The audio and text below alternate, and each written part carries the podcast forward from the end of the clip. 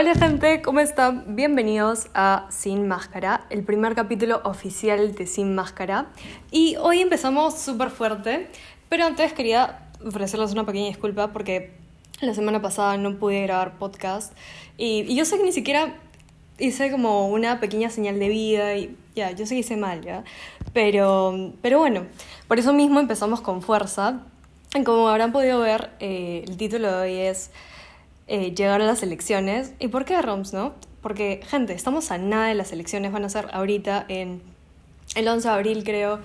Y, mm, y bueno, yo sé que la mayoría de oyentes del podcast somos gente, bueno, eh, gente de 17, 16, 15 y no vamos a votar, pero eso no significa que no a estar informados.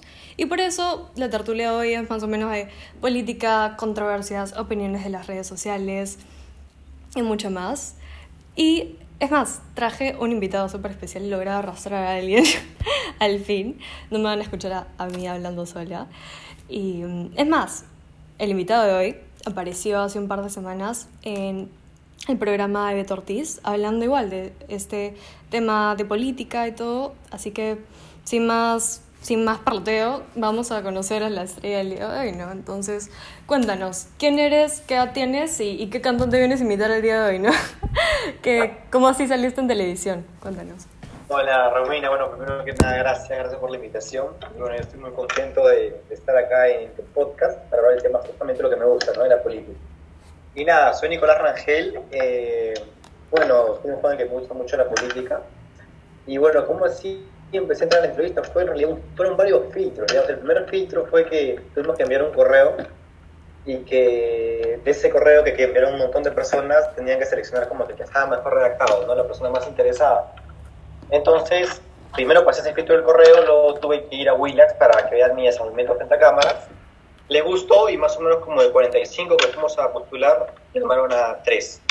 Y esos tres fuimos los que salimos, ¿no? Fue un proceso más o menos que duró como dos semanas, pero bueno, finalmente fuimos, pude tener una entrevista con Beto Ortiz. Wow. Y, y, cuéntanos, ¿qué se siente estar en televisión? Porque nosotros solamente vemos la parte del set y todo, pero ¿realmente es, es abrumador o, o es más como normal porque practicas antes, te maquillan? ¿Cómo es? Cuéntanos. En realidad sí, o sea, no, no es tan normal ni tan sencillo porque, bueno, en, el caso de nosotros, si vieron en lado de las cartillas que nos dijeron escoger eran 10, pero nosotros nos dijeron que iban a haber 5 nada más. Y el mismo 10 nos pusieron 5 más, sin que estudiemos nada ni nada. Eso fue como algo un poco abrumador, un poco que nos sorprendió. Pero nada, o sea, tienes que estar minutos antes, te, te maquillan, te arreglan, pero después llegas y, bueno, en el caso, cuando yo hablé con Beto Ortiz, Ortiz al comienzo quería como que intimidarnos porque ni siquiera nos hablaba nada pero nada, uno tenía que estar seguro de sí mismo y decir lo que sabe. esa es la actitud, es lo importante. claro, porque si te ponen temas que nunca has, tocado, que no estabas preparado para ellos, me imagino que eh, debe ser súper intenso. Pero bueno, para conocerte aún más, Nicolás, eh, cuéntanos, ¿a partir de qué nace tu interés por la política? ¿no? Porque en el programa de Beto tú justo mencionas que eh, estás estudiando, vas a estudiar Derecho, pero lo planeas relacionar a la política o cuáles son tus planes? Bueno, mi interés por la política nace desde que en realidad yo empecé la secundaria, cuando empecé a estudiar un poco más de historia del Perú, y empecé a estudiar pues, de, de, distintos políticos también que hemos tenido, de lo que es en realidad nuestro país y todo el potencial que tiene, cómo se desperdicia por los malos manejos, los malos políticos, el clientelismo, que es terrible, eh, entonces, más que nada, por eso yo creo que en realidad el Perú sí se puede cambiar y yo le tengo fe a eso. Entonces, más que nada, por eso nace mi interés por la política y creo que muchos jóvenes también tienen un pensamiento, entonces sí puede haber un cambio. Claro, y sumergiéndonos más en la materia, obviamente ahora en el podcast no vamos a poder hablar de los 800.000 políticos que se quieren presentar a presidentes, pero bueno, nos vamos a centrar entre los más sonados, ¿no? Como Keiko, Johnny, George Forsyth, este, Verónica, López Aliaga, ¿no? Entonces, bueno, aquí viene la primera bomba, ¿no? Nicolás, ¿qué es lo primero que sientes o lo primero que piensas cuando te menciono el debate presidencial de 2021? Para ti, ¿quién fue el postulante que mejor habló y el que peor habló? Bueno, primero, ¿qué es lo que se me viene a la mente cuando habla del debate presidencial 2021? Pues bueno, este no es el debate, pues, el del Jurado Nacional de Elecciones, no fue el debate que hizo América Televisión y Canal N, que fue como el debate definitivo de ellos, ¿no? Aún falta esperar por el debate que es el del Jurado Nacional de Elecciones, pero en realidad pienso que fue un debate muy importante. El problema es que como lo organiza América Televisión y Canal N, bueno, sabemos que los dueños de esos medios es eh, uno de los accionistas es José Gaña Miro Quesada, que está metido con Noda de derecha. Entonces, mucha gente cree que puede haber este, parcialidad entre los candidatos, ¿no? Y, este, y es un debate, pues, como que no es completamente sincero. Y ya, bueno, que me pones a hablar de, los candidatos que el que mejor habló y el que peor habló, te podría decir que, en mi opinión, la que mejor habló fue Verónica Mendoza, aunque yo no simpatizo para nada con sus ideales, eh, porque bueno, yo soy más orientado a la derecha, pero sin embargo esa mujer tiene una facilidad de palabra, tiene una cultura, tiene un temple que en realidad es admirable, ¿no? Y, aparte sabe lo que habla y, está preparada, ¿no? Y el que peor habló, bueno, estaría entre Urresti y Forsyth, pero me parece que Urresti, porque Urresti se lo tomaba más a juego, ¿no? Como se llama en el lenguaje vulgar, chabacano, hacía bromas, un tanto bromas, unas tantas, un tanto faltosas. Entonces, este, yo lo elegiría él como para mí fue el que peor habló.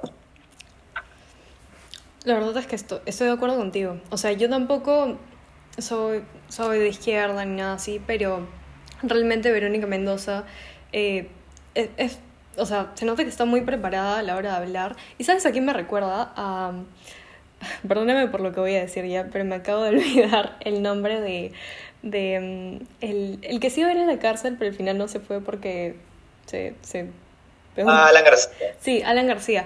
Porque, ¿sabes qué? ¿De qué me enteré el otro día? Que estuvieron en, en la misma universidad de París, creo, donde los preparan de una forma, donde tienen una facilidad para hablar bastante buena. Y, y no, por supuesto, este, Verónica Mendoza estuvo en Francia y dicen que muchas personas que van a Francia a estudiar tienen ese, como bueno, Francia es más que nada orientado a la izquierda, pero es un poco izquierda más, pues más este, de centro, ¿no? Dicen que muchos de ahí se vuelven este, eh, políticos pues de izquierda, pero radicales, ¿no? A mí lo que me recuerda mucho ella, más que, más que Alan García, me recuerda un tanto a, a los políticos estos pues de izquierda, pero de América Latina, tipo Hugo Chávez, tipo Fidel Castro, que, son, que eran personas, bueno, ya no están, pero inteligentísimas, muy capaces, que tienen una facilidad de palabra tremenda, pero bueno, en la teoría nada más, pero si no en la práctica y es terrible.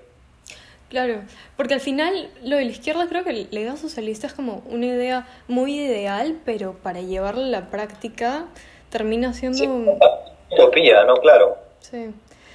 Y bueno, ya que hablamos de Verónica, ah, perdón, perdona que te corte, ¿qué, qué decías?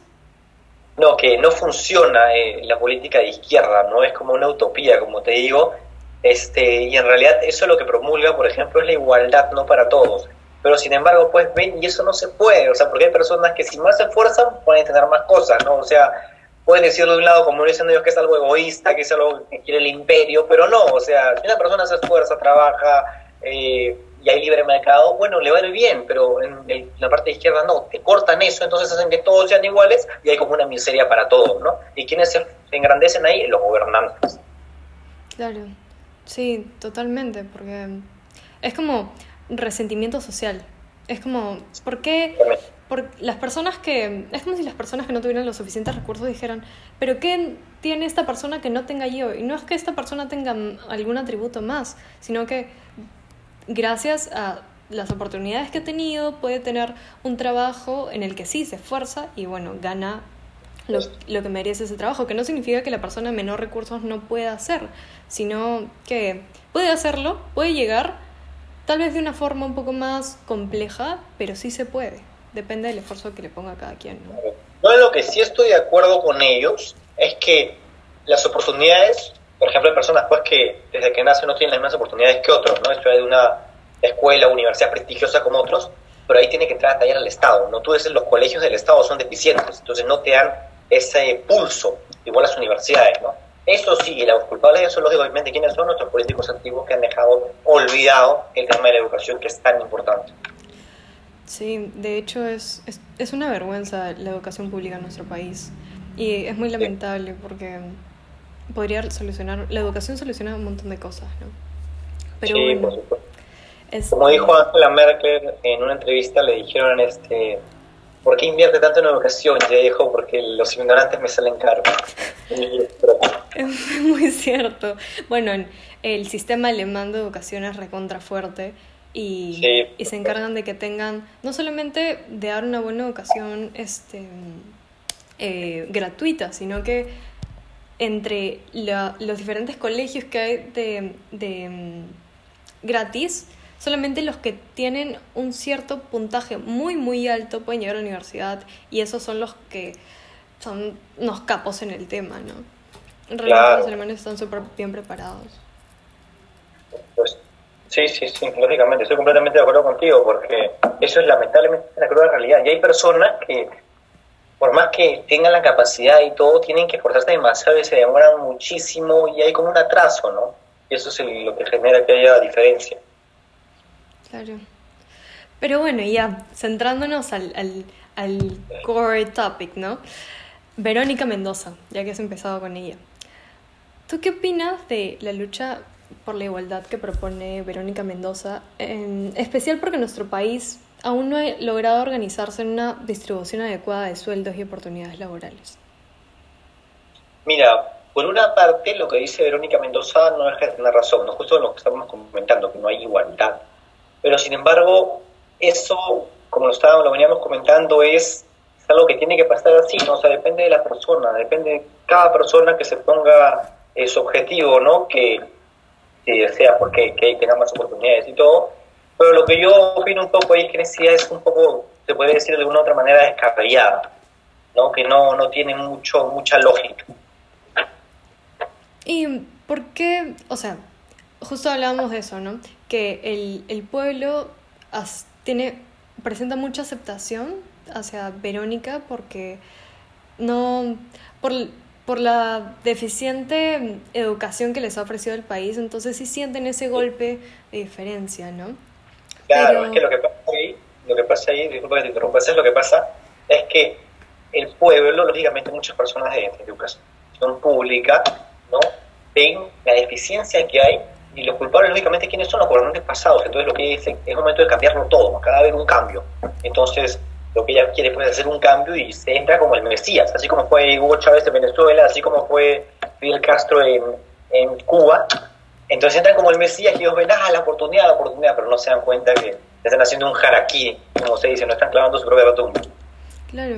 Y es más, no solamente personas que no tienen recursos, sino que también en las redes sociales me, me he dado cuenta que personas de nuestra edad apoyan a, a Verónica no solo por, por ya, la igualdad de derechos que propone, sino también por, por esa libertad de expresión que de alguna forma no sé, yo siento que encubre el lado de que podría convertirnos en lugares como Cuba o Venezuela, ¿no? ¿Tú qué sientes?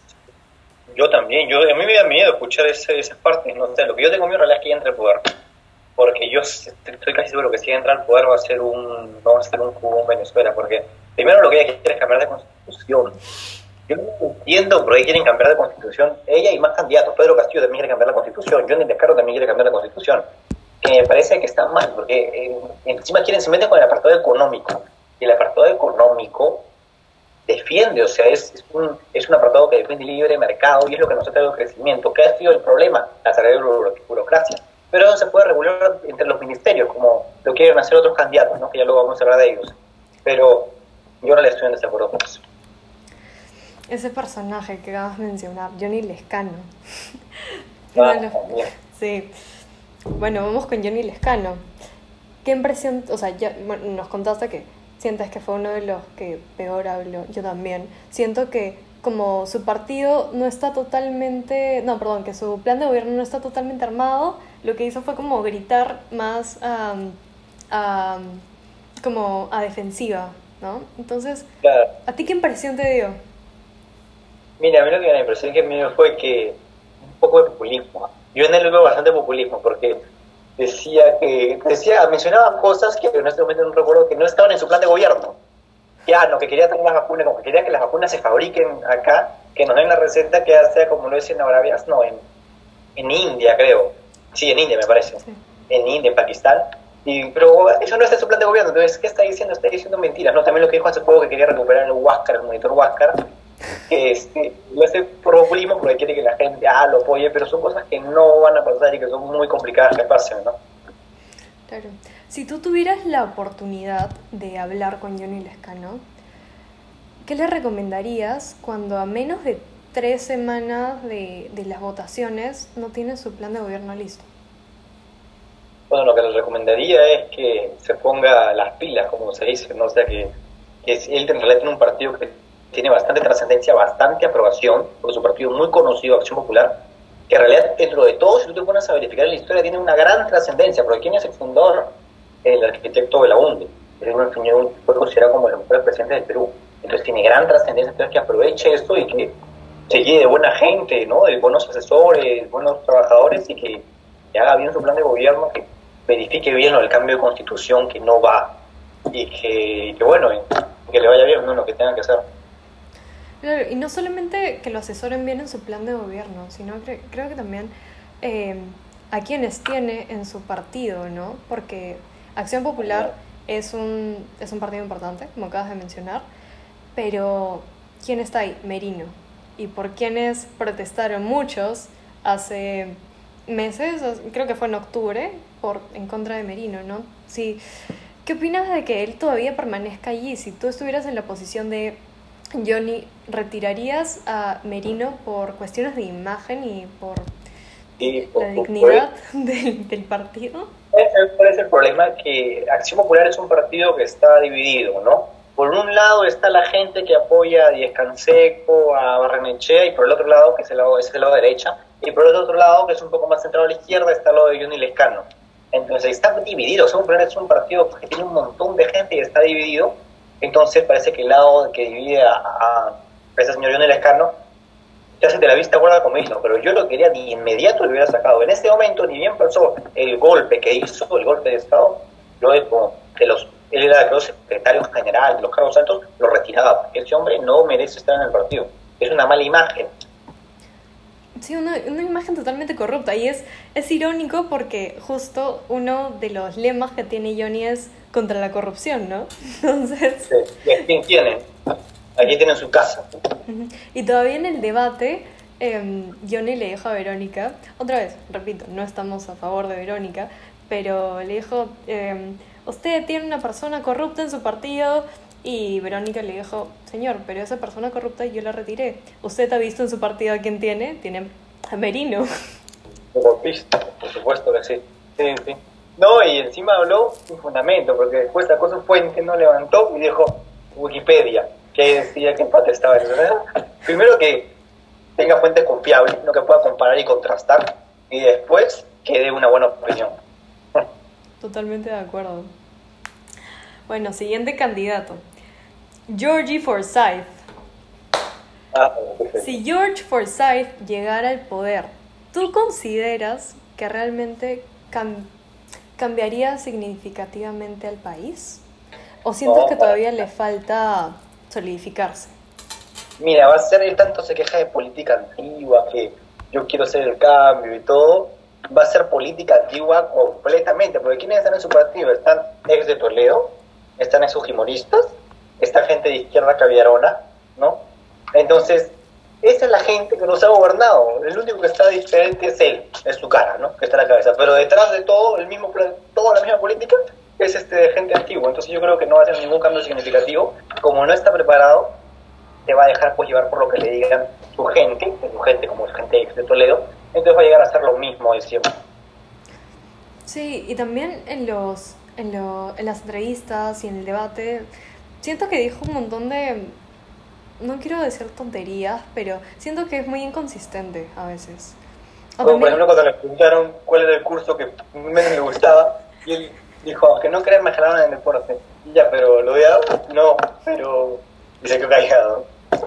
Pero creo que en esa ronda de preguntas todos perdieron, ¿no? Porque nadie contestaba realmente lo que le preguntaban, ¿no?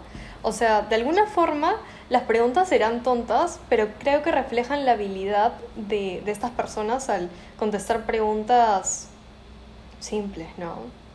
Verónica también. ¿Qué prefieres, arroz chaufa o, o pollo a la brasa? Yo prefiero cuy chactado que, que me hacía mi abuelita en el monte. sí. O sea, nada que ver. ¿Ya viste la parodia que hicieron? Que le decían ¿Qué prefieres? ¿Salvar el Perú o comer tu plato preferido? Yo como acá, como lo tiene mi abuela. Ay, no. Debate fue, no fue bueno. Eh, mira, yo tengo fe para el debate, el que va a ser 29, 30, 31, el que organizó por menos unas elecciones, donde van a estar más candidatos. En ese debate tengo fe, porque en este pues hemos visto que le faltan los candidatos. Yo no me inclino por ninguno de ellos. Parecía más un show que, que algo serio, ¿no? Sí, sí, lógicamente. Y Urresti encima que pues hacía todo de broma, empezó, dijo una tontería, dijo que su esposa no le habían dejado entrar y que había venido una esposa chilena. Todo, con tal de decir que la esposa del escándalo era chilena, nada más. Lo decía por eso. Y este y no, pues, o sea, se lo tomaba tipo broma, le decía sobrino Forsyth. Entonces, todo este respeto, eh, las maneras de hablar, que es la envergadura que tiene que tener un presidente, él no la tiene, definitivamente. No, de hecho, cuando recién se presentó y hizo ese gesto de de militar, dije, Dios, esto es un chiste. Es, es un... Porque... A ver, señor, respire, no, aguanta la respiración 5 segundos y ya como militar. Ay, no. Y, y lo que pasa es que su partido es terrible, su partido es de puro populismo. ¿Y quién es el dueño de ese partido? Pepe Luna. Fíjate las investigaciones que tiene con la SUNEDU. Ay, qué horrible, qué, qué feo, la verdad, qué feo. Ah, plan vacuna. Igual, George Forsyth. ¿Qué opinas del plan vacuna que, que, tiene Forsyth, no? Porque él en el debate dijo, sí, solicitaríamos las vacunas restantes de países vecinos como Chile y Brasil, cuando sabemos que en el mundo no sobran vacunas ahorita. Claro, lógicamente. ¿Y tú crees que los países se los van a dar? Yo opino que es populismo, demagogia y, este, bueno, propuestas inconsistentes que no tienen sentido. Que en la práctica, ahí lo quiero ver cuando pida la vacuna, le van a decir, no señor, no le van a dar nada. Es populismo, no está diciendo cosas que en realidad no van a pasar. Claro, ni siquiera eh, preparadas, ¿no? Porque es una cosa distinta decir, sí, ya hablamos con ciertos países que nos quieren brindar tal cosa, pero al mismo tiempo hacer, eh, permitir que la empresa privada traiga vacunas y así, hacer como una como una colecta en, conjunto, ¿no? No, es, ah, sí, tengo pensado que podríamos pedírselas, ¿no? Pero realmente no tengo nada. Soy lindo. Sí, sí, no, está, hay bastante inconsistencia en George Forsyth. Como dice mucha gente, yo creo que él es el candidato idóneo para estar en nuestra guerra. sí, él, él podría ser un buen capitán de leones, la verdad lo veo con todas las ganas. Ahora, sí, sí es probable, ¿eh? no, no me queda duda, porque sí tiene un tantito de flor tiene, aunque le falta, pues tiene que focalizar un poco más, ¿no? Para no decir infraestructura, y, y si ya la hace ya como capitán de las cobras. y le falta un poco de gym, le falta un poco de gym. También, también. Sí, también. Hay que darle su chiquita. Sí, sí, sí. Keiko. Vamos con Keiko. Ah, pucha, terriblemente, ¿no? Este, bueno, en realidad también yo no he tenido nada de simpatía con ella porque primero que me parece que como política ya este ha, ha tenido sus oportunidades, ¿no? Creo que es la tercera vez que está postulando. Y, mira, y, nada, y no la agarra. Y aparte, no, mira, está investigada, ella está, tiene investigaciones tremendas que la hacen ver a ella como una corrupta. Cualquiera cree que, tiene, que, ella está metida en actos de corrupción.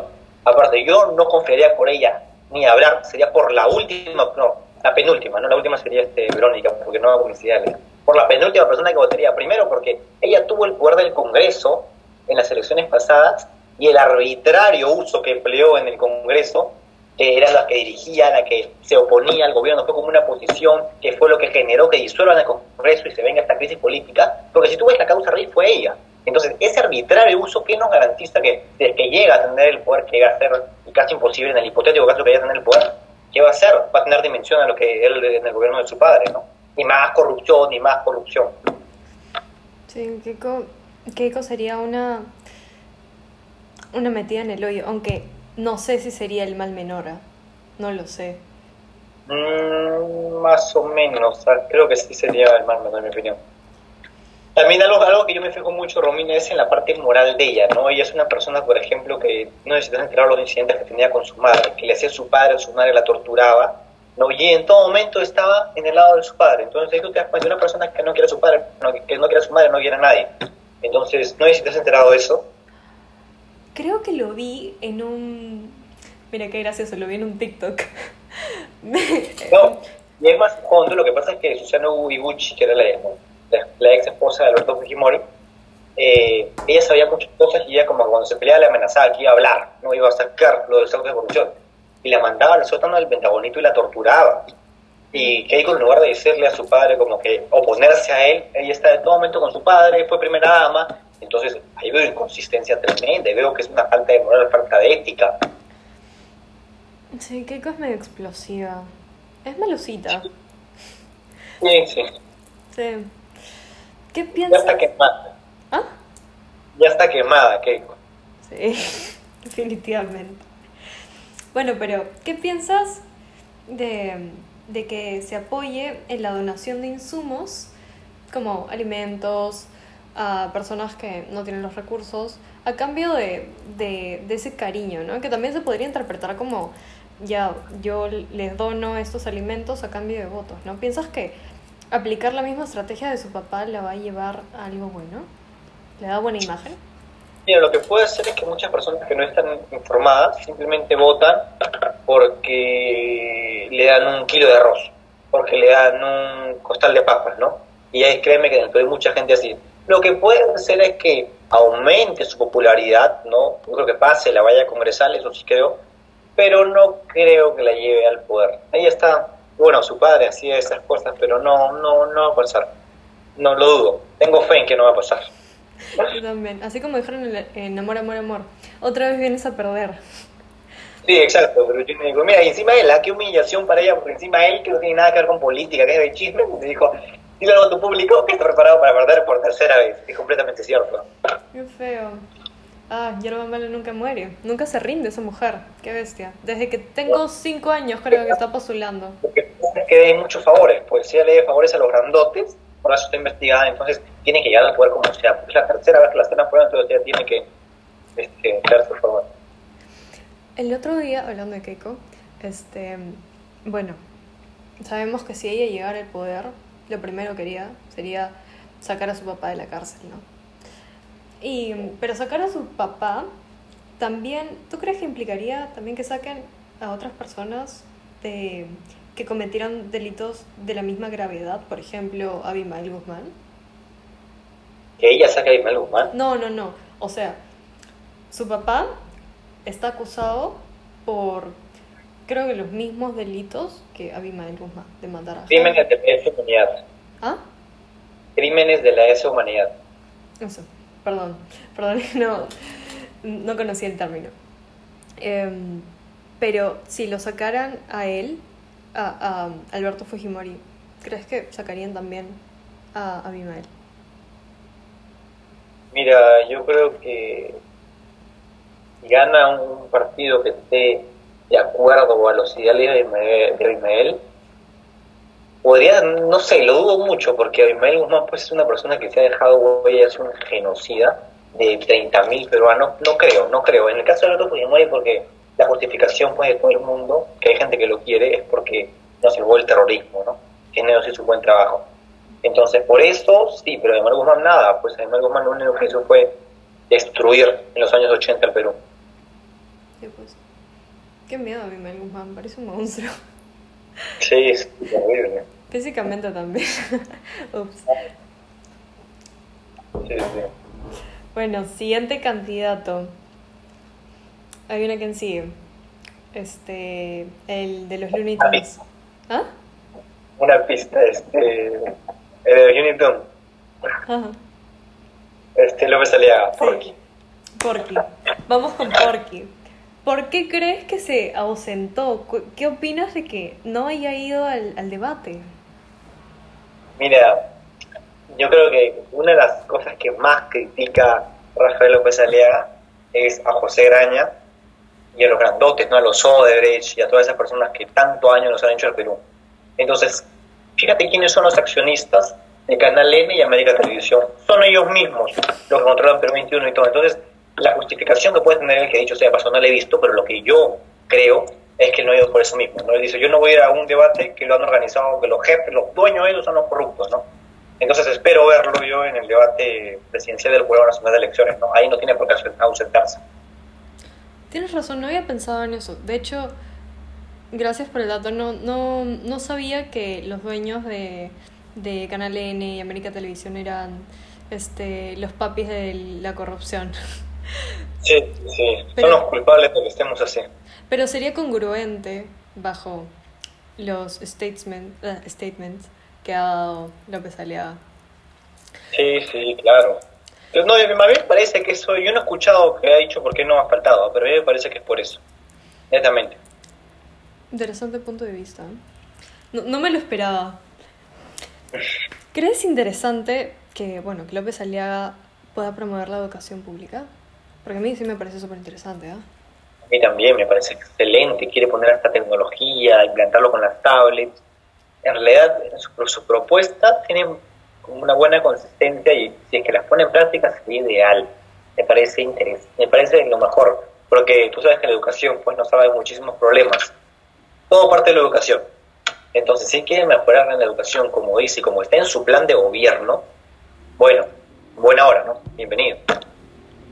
Claro, porque yo antes, ¿sabes lo que pensaba antes de ver su plan de gobierno y todo? Decía, no, no hay forma, yo no votaría por López Aliaga, nunca, nunca, porque tiene una, es una, o sea, por las cosas que ha dicho acerca de otros temas que ya hablaremos a continuación, decía, no, me, me da asco ese hombre y todo, pero cuando empecé a leer su plan dije, mira, si este pata lleva a cabo lo que dice, no me importa lo que piense, pero siento que él no, en lo que pone en el papel, no, no solucionaría la situación económica por encima como proponen otros políticos, ¿no? Que dicen, sí, vamos a darle a la gente dinero para que pueda armar sus negocios y restablecer la situación económica, ¿no?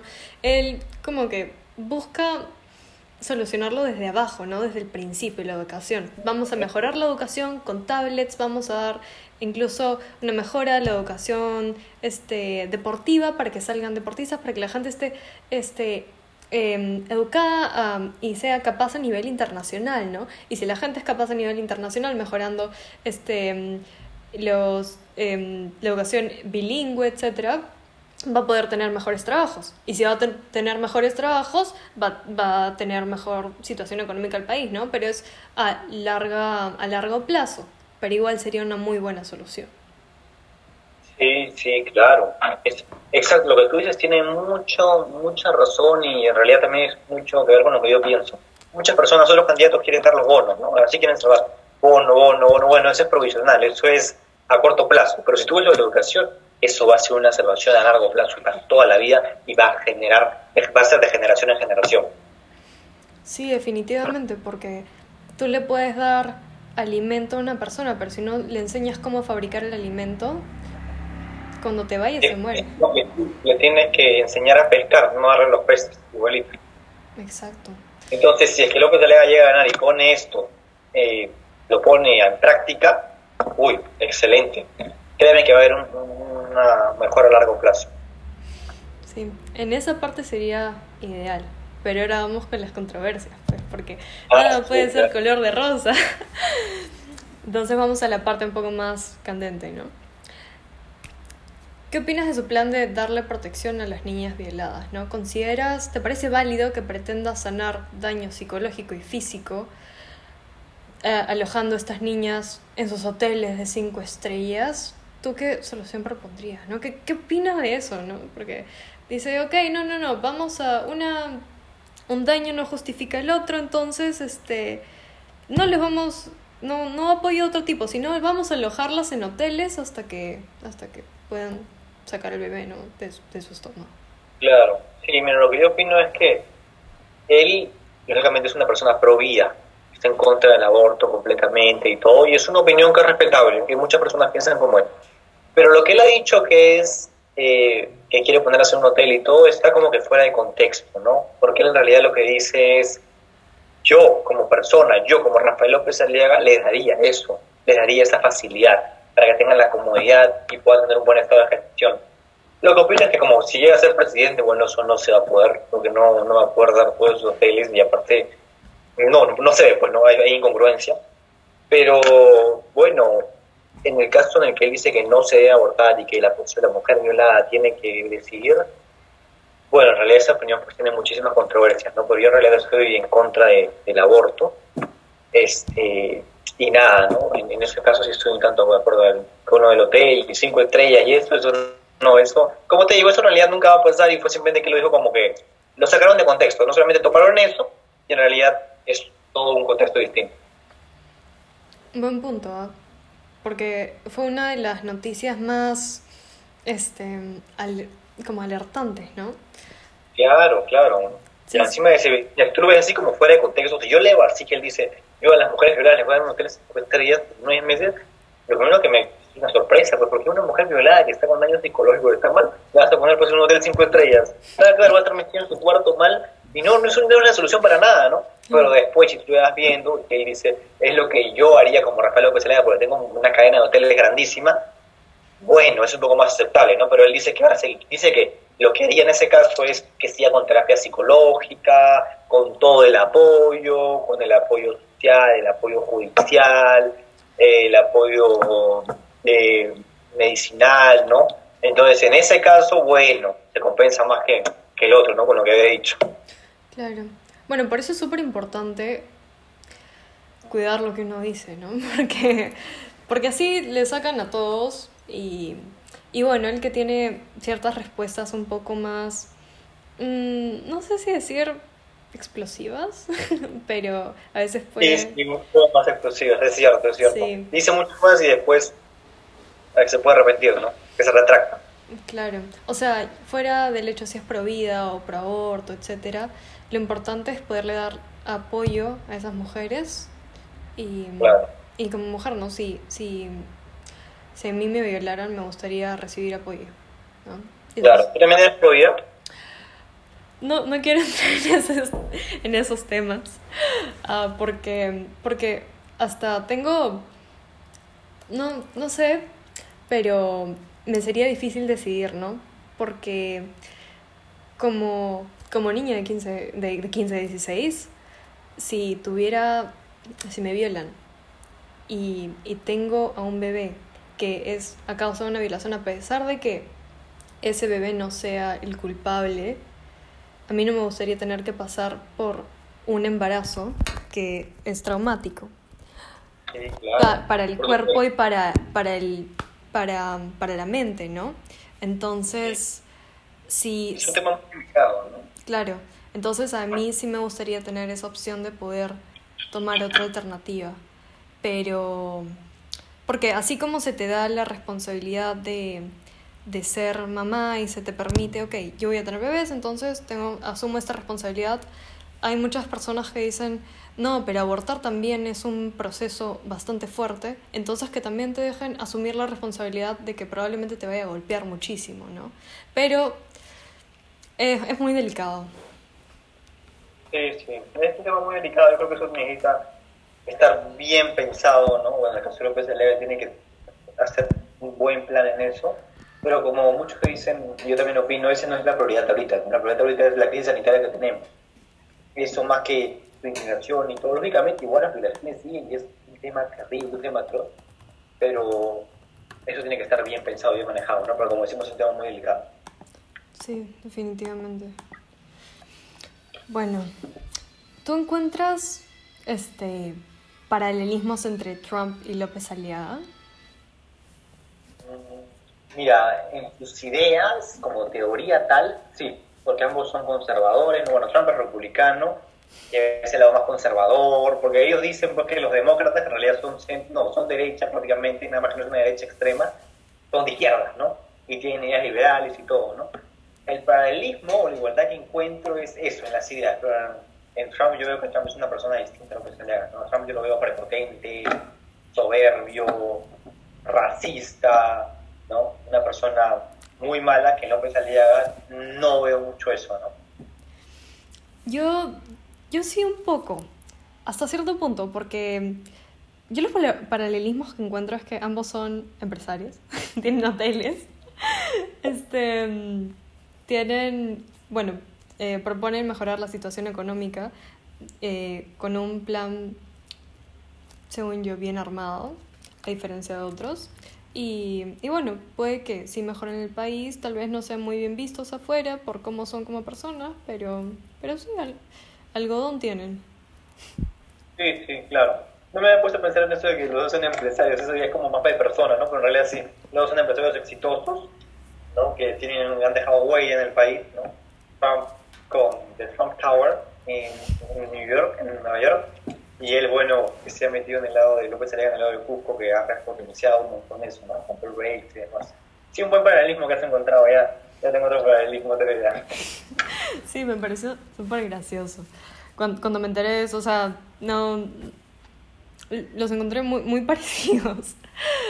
Pero bueno, entramos a, a, la última ronda, ¿no? Las preguntas ya un poco más personales, ¿no? ¿Tú, ¿tú votas este año? No, no, no puedo votar este año. Ok, pero si... Ahora sí, Pero si fueras a votar, ¿por quién votarías? A ver, un tema muy... sería... por Rafael López Aliaga. O sea, es muy delicado, todavía necesito analizar, pero yo creo que él es, hasta ahorita, ¿no? El candidato que creo y en que confío. Claro, de los que hemos hablado, ¿no? Porque eh, también tenemos a Hernando de Soto, pero Hernando de Soto está como más atrás, ¿no? Entonces, no, no tiene mucha, mucha oportunidad de ganar. Pobrecito, me da, me da un poco de ternura sus TikToks, pero... Todos, todos los políticos están con los TikToks, con los famosos TikToks, porque es lo que jalan. Hasta Acuña también está con los TikToks. Acuña también. no, Acuña es un chiste, no, es, es ah, inconcebible. Pero... No puedo que un ingeniero químico y no sabe matemáticas. Pero me le preguntaron, ¿cuánto factura la Universidad César Vallejo al año? Y él dijo, entre 800 millones a 1.200.000 millones. ¿Ah? ¿Qué? Él quería decir, él quería decir entre 800 millones a 1200 millones, ¿no? Y él dijo 1.200.000 millones, ¿no? O sea, bueno, terrible. Oh, no te males, pesacuña. ah, pero va, va a sonar, eh, no sé si intenso, pero sí, es, si me fuera a votar este año, por las propuestas que tiene, López Aliaga votaría por él, porque son, o sea, uno lee eso y dice, pucha, esto es muy bueno, ¿no? Pero el papel aguanta todo, como dice mi mamá. Y, sí. y... No, y lo que yo, a mí lo que me gusta de él es que él es el único político que está criticando, pero categóricamente, tajantemente, a los grandes corruptos del Perú, ¿no? A Mr. Odebrecht y a... Y, Sí. Bueno, ¿cómo percibes la información de los políticos que se proporciona mediante las redes? ¿Sientes que hay sesgos? Eh, no, o sea, lo que veo es que la información que hay entre ellos es más que nada lo que publican ellos, lógicamente están orientados a marketing político y lo demás. Y eso es lo que tratan de hacer, ¿no? Cada uno, justo hemos estado hablando solo del TikTok, que hasta es su recurso, pero no es cada uno, pues, como decir que está dando lo mejor de sí, ¿no? Cada uno está preparándose para todo eso, porque saben que hoy en día, pues, las redes mueven todo, ¿no? Entonces, eso es. Claro, pero me refería a la información que dan los demás, ¿no? Eh, acerca de, de los políticos por ejemplo, la gente que apoya a Verónica, la gente que apoya a Keiko, la gente que está en contra de Rafael López Aliaga. ¿Cómo, cómo la ah. ves? ¿Sientes que bueno, solamente abarcan lo superficial? Mira, yo creo que mucha gente también abarca lo superficial, sí. Muchos no investigan a fondo antes de dar una opinión, porque le falta comparar, contrastar, ¿no? Eso es fundamental ser más críticos, pero también lo que yo pienso es que mucha gente que supuestamente solamente da su opinión son caviares, o sea, gente que está ya metida con un partido y es la que da su opinión, ¿no? Sí, totalmente de acuerdo. De hecho, antes de investigar sobre el tema, em, yo pensaba, va, perdón, pensaba totalmente distinto acerca de, algunos, de algunas personas de las que hablamos el día de hoy. Y lo importante que es investigar. Em, Instagram, Facebook, eh, TikTok, entre otras redes, realmente solamente te dan lo que, depende de lo que quieras escuchar, ¿no? Según lo que te lanza el algoritmo. Y si tú piensas ciertas cosas, te va a conectar a lo que tú piensas, no necesariamente a la realidad. Ahí es algo muy, pero así completamente superficial, no va más allá. Si tú quieres ver algo más allá, tienen que fijarte fuentes confiables y fuentes que hablen lo bueno y lo malo del candidato. Y uno mismo sacar sus propias conclusiones. Exacto. no al estilo Johnny. Johnny, si nos estás escuchando, por favor, no sigas buscando en Wikipedia, no te malees. Entonces, sí, pues, es, es ponerte una venda encima, en efecto. Ahora, yo tengo una pregunta que hacerte, que me la hice el otro día y dije, esta la tengo que poner definitivamente en el podcast, ¿no? Porque, bueno, sabemos que en Perú la mayoría de políticos, presidentes, congresistas han ido a la cárcel o están acusados de delitos como de corrupción, etcétera, ¿no? Pero siendo conscientes que la corrupción existe en todo el mundo, ¿por qué crees que la incidencia de, de, de políticos delincuentes en Perú es mayor que en otros lugares? ¿Es porque en Perú se investiga más a los políticos o porque en Perú se deja, eh, se deja postular a quien sea? A ver, buena pregunta, una buena pregunta, pero lo que yo pienso es que en realidad hay mafias tan grandes, pero grandísimas, que aún son controladas pues por partidos políticos que quieren meter a su gente, ¿no? No me voy a poner a decir quiénes, cuáles son los partidos políticos, pero yo creo que las mafias que permiten que estos que, que, que los políticos bueno, sean los delincuentes y sean personas investigadas y que aún así postulen, ¿no? Mira cuántos candidatos del Congreso, mira, Vicarra es candidato del Congreso y normal. Este, y muchos, muchísimos políticos que están así, ¿no? A diferencia de otros países, yo creo que en otros países no hay más fallas tan grandes, ¿no? Aparte también podríamos meter un poco el tema lo de las reglas, ¿no? Que necesitan, yo creo que tienen que ser más drásticas las reglas para poder postular, ya sea al Congreso o, al, o a la presidencia, ¿no? Yo creo que lo fundamental es que no tenga antecedentes penales, antecedentes policiales, eso más que nada, ¿no? Yo un congresista, lo que yo creo es aparte de eso, pero bueno, al menos que sepa leer, no te pido que sea profesional, te pido, pero que sepa leer, porque hay congresistas que no saben leer. Es, es insólito que el país permita que delincuentes, o acusados como quieran, este, postulen. Es decir, están poniendo al país en manos de, del diablo. Siento que es como, ok, pero está mal, pero creo que puede, puede ser peor, siempre puede ser peor, ¿no? Entonces, siempre van, vamos a perdedor y eso no es justo. Sí, sí, es terrible. Eso, eso es lo que piensa mucha gente, ¿no? Ya se queda con eso, está mal ya, pero no, para algo estamos nosotros los jóvenes para cambiar este, esto. Claro, y, hab- y hablando de cambios, ¿no?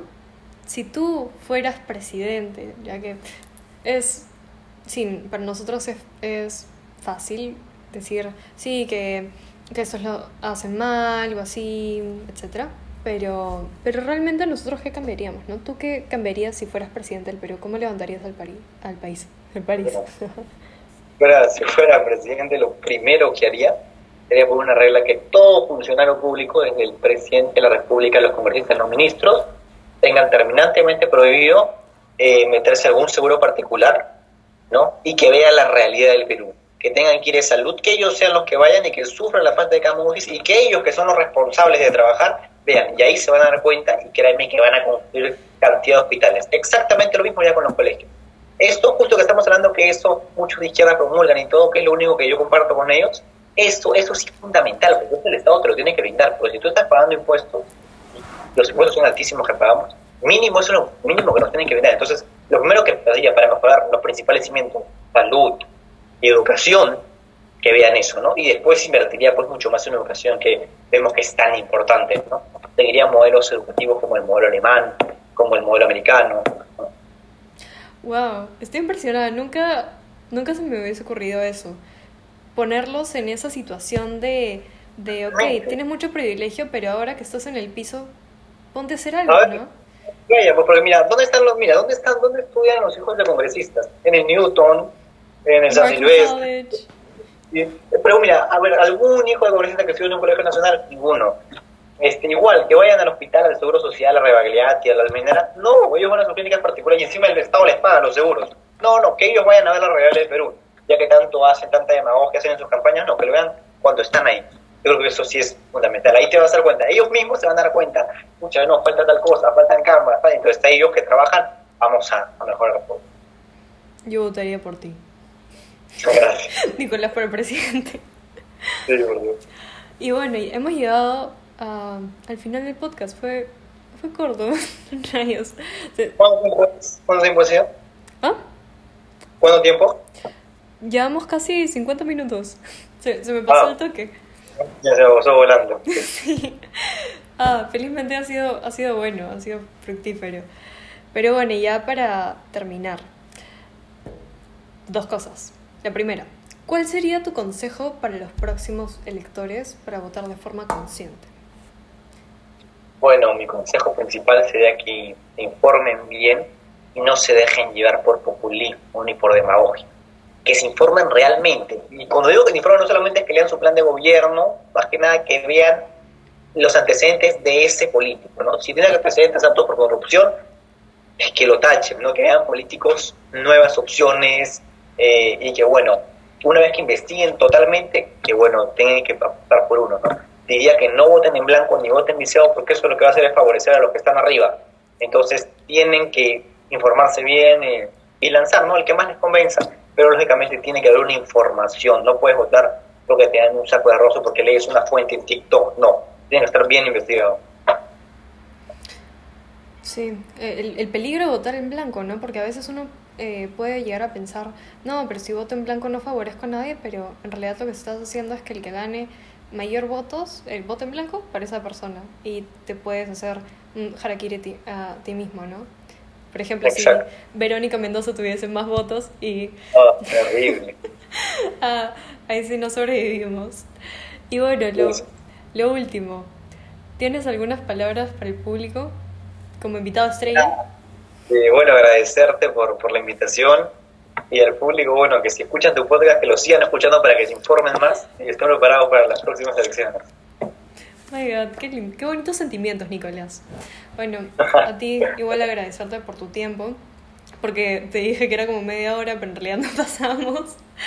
Y, y nada, realmente para hacer el primer, eh, ah, perdón, el primer podcast lo he disfrutado muchísimo. Y nada, gracias por tu compañía y, y bueno, eso es todo. Ah, nada, gracias a ti por, por la invitación. Bueno, bueno gente, aquí hasta el próximo fin de semana ya arreglaremos qué tema vamos a tocar por las encuestas y todo. Y bueno, eso es todo por el día de hoy. Chao, chao.